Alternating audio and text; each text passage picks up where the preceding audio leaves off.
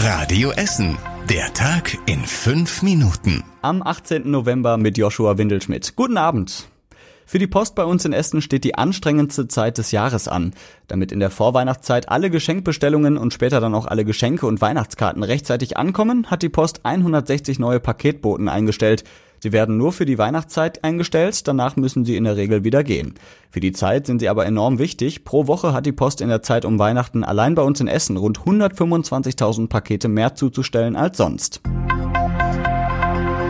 Heute Morgen haben wir uns auch nochmal intensiver mit der Situation der Essener Handwerker beschäftigt, zum Start in unsere Themenwoche bei Radio Essen. Trotz der aktuell eher abflauenden Wirtschaftslage haben die Handwerker immer noch volle Auftragsbücher, sagt Wolfgang Dapprich von der Kreishandwerkerschaft in Essen.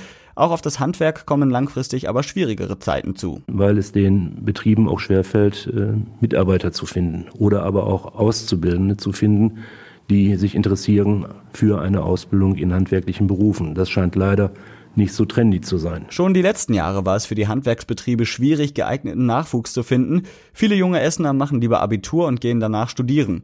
Wir kümmern uns diese Woche bei der Themenwoche Handwerk aber auch um ganz pragmatische Fragen zum Handwerk, zum Beispiel wie ihr einen guten Handwerker findet.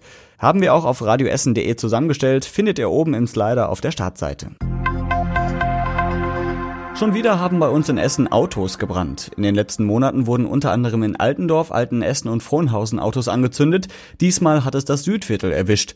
Da haben am Wochenende zwei Autos und ein Moped gebrannt. Verletzt wurde niemand. Die Polizei sucht jetzt nach Zeugen, die in der Nacht von Freitag auf Samstag in der Max-Fiedler-Straße etwas Auffälliges gesehen haben. Ab heute ist die Bremeninsel in Werden wirklich eine Insel. Es gibt jedenfalls keine direkte Verbindung mehr zum Festland. Denn die Holzbrücke, die zur Bremeninsel führt, wird in den kommenden drei Monaten neu gemacht. Sie ist in den 80er Jahren gebaut worden und mittlerweile ziemlich marode. Deswegen wird sie jetzt durch eine Stahlbrücke ersetzt. Und solange die neue Brücke gebaut wird, kommt keiner mehr auf die Bremeninsel drauf. Die Werdener müssen sich also mindestens drei Monate lang gedulden. Die Feuerwehr wurde heute zum Mariengymnasium nach Werden gerufen. Da hatte ein Mitarbeiter Feuer gerochen und die Schule evakuieren lassen. Die Feuerwehr musste lange nach der Brandursache suchen und hat dann festgestellt, dass der Geruch von einem kaputten Motor in der Lüftung kam. Außerdem hatten Schüler wohl auf der Toilette Toilettenpapier angezündet, aber auch da musste die Feuerwehr nichts mehr löschen. Schauen wir zu einer anderen Schule, zur Elsa Brandström Realschule in Bergerhausen. Christina Ruth Hammerström ist Bio- und Mathelehrerin und sie hat heute den Deutschen Lehrerpreis bekommen. Ihre Schüler haben sie vorgeschlagen. Unter anderem finden die Schüler ihre Lehrerin besonders verständnisvoll. Außerdem sei sie lustig und ein Vorbild in Sachen Umwelt- und Klimaschutz.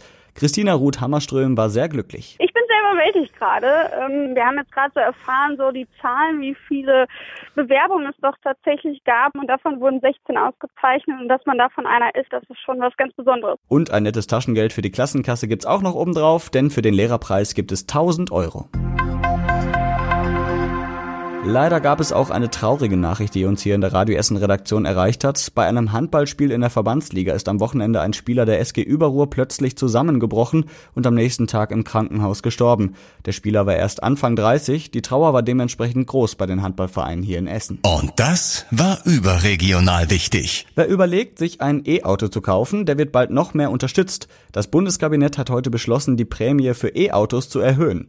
Kostet ein Auto zum Beispiel 40.000 Euro laut Listenpreis, gibt es bald 6.000 Euro Zuschuss vom Bund. Vorher waren es 4.000 Euro.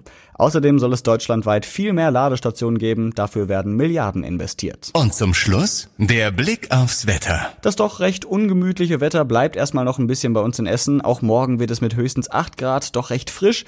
Dazu kann es stellenweise immer wieder etwas regnen. Erst gegen Abend wird es dann etwas freundlicher. Am Mittwoch zeigt sich die Sonne dann auch mal wieder öfter. Die nächsten aktuellen Nachrichten bei uns aus Essen gibt's morgen früh ab 6 Uhr bei Radio Essen im Programm. Vorher wünsche ich euch aber erstmal einen schönen Abend und später noch eine gute Nacht.